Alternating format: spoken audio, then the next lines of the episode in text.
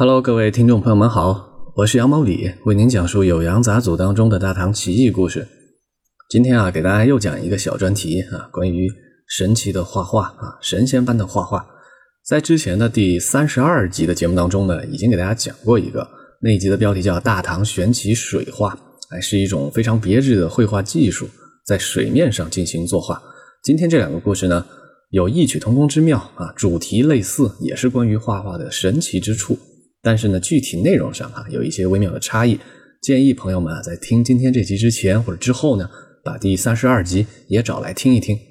今天啊，有两个故事啊，一个发生在贞元末年，一个在建中初年。哎，咱们分头来讲，先讲贞元末年这个故事吧。这个故事啊，离奇之处在于神仙也有凡人的一面啊。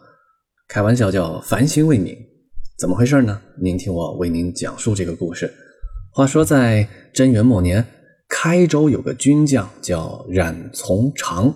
开州呢是如今重庆市的开县啊，开州市啊这个地方有一位将军。这个将军啊，在地方上当然是权威人士了，有钱啊也有权力。这个将军的特点是轻财好客，哎，经常没事啊就办 party 啊，请朋友们来吃饭。在当地呢，很多这些儒生啊，就是读书人，还有这些道士啊。啊，宗教人士啊，都会去亲近他、依附他。有位叫宁采的画师，就去给他画了一幅画，画的主题是什么呢？叫竹林会。这个呀，其实是假借啊三国魏晋时期的竹林七贤啊，阮籍、嵇康他们坐在一块儿啊，呃，在竹林里边饮酒作乐的那个场景，哎，来比喻如今的这位啊冉从长，哎，他聚集了一帮宾客，也是这么一个其乐融融的景象。这位画师呢，就给他画了这么一幅画。画呀，非常的漂亮。在座的那些客人里，还有两位秀才，也看见了这画。这两位秀才呢，哎，就是一对损友啊，日常没事呢，老是贫嘴斗气。两位秀才，一位叫郭轩，一位叫柳成。没事呢，两人就互相损。看见了宁采画师画的这幅竹林会之后，柳成忽然就斜着眼看。哎，这个文言文里啊，这个词叫“捻”。哎，他斜着眼看这幅画。对主人说：“这个画呀，画的确实不错，但是呢，差了点味道啊，缺乏意趣。现在我为您略施小计，我都不用画笔，不用色彩去涂抹，我略施小计就能让这幅画更加的精彩高妙。怎么样？让我来表演表演，给大家助助兴。”他这话一说完，哎，主人一听非常吃惊：“我从来不知道秀才您还有这样的高超的技术啊，而且还不借助色彩。”哪有这样的道理？哎，你不是骗我吧？柳成就笑着说：“我来施展法术，我进到他的画里面去修改。”那个日常就跟他斗嘴的郭轩啊，听完是哈哈大笑啊，拍手鼓掌。你这是想骗三岁小孩吗？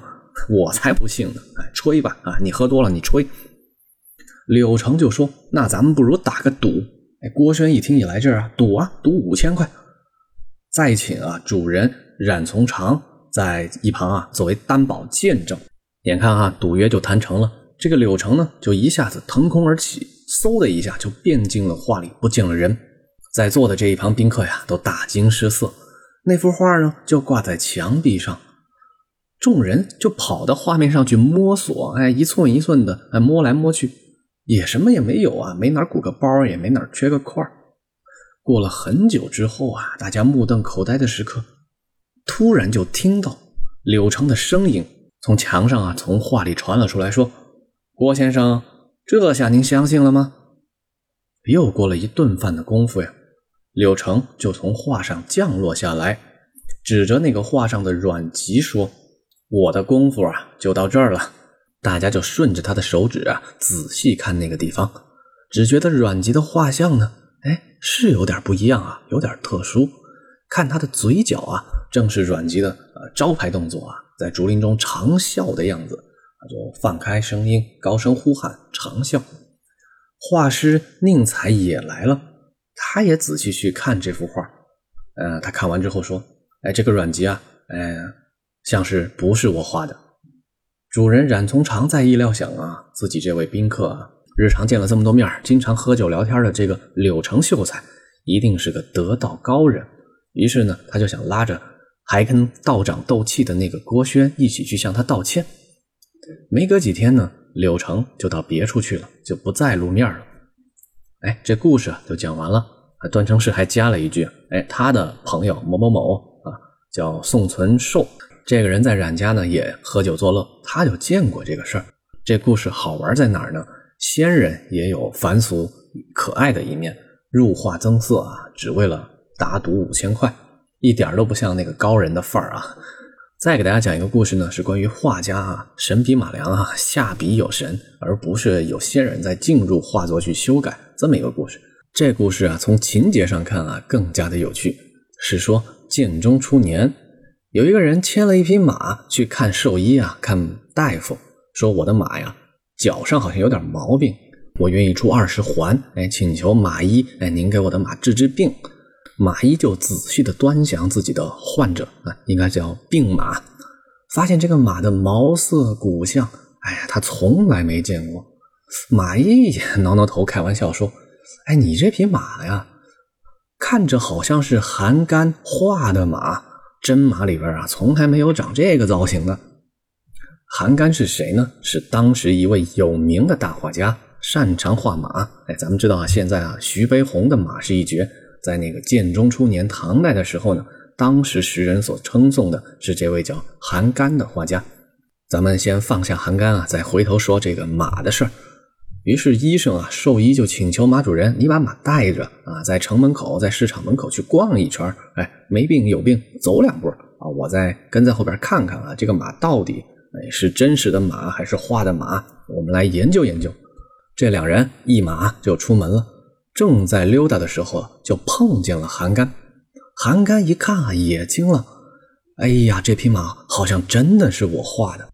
韩干看到这个场景之后呢，也就恍然大悟，原来他随心所欲啊，创造出的这些艺术形象，也必然会跟大自然当中的真实事物有一些暗中吻合之处。画家哎，仔细去抚摸他这匹马，发现。这个马的蹄子啊，确实有点受伤啊，有点问题，好像马站不稳，它也没生长啊。暗暗心中有点诧异。回到家之后去翻检自己的画稿，才发现马的前脚部位果然有一点黑缺啊，有个污渍。这一下子啊，他彻底就明白啊，他画的这匹马已经通神了。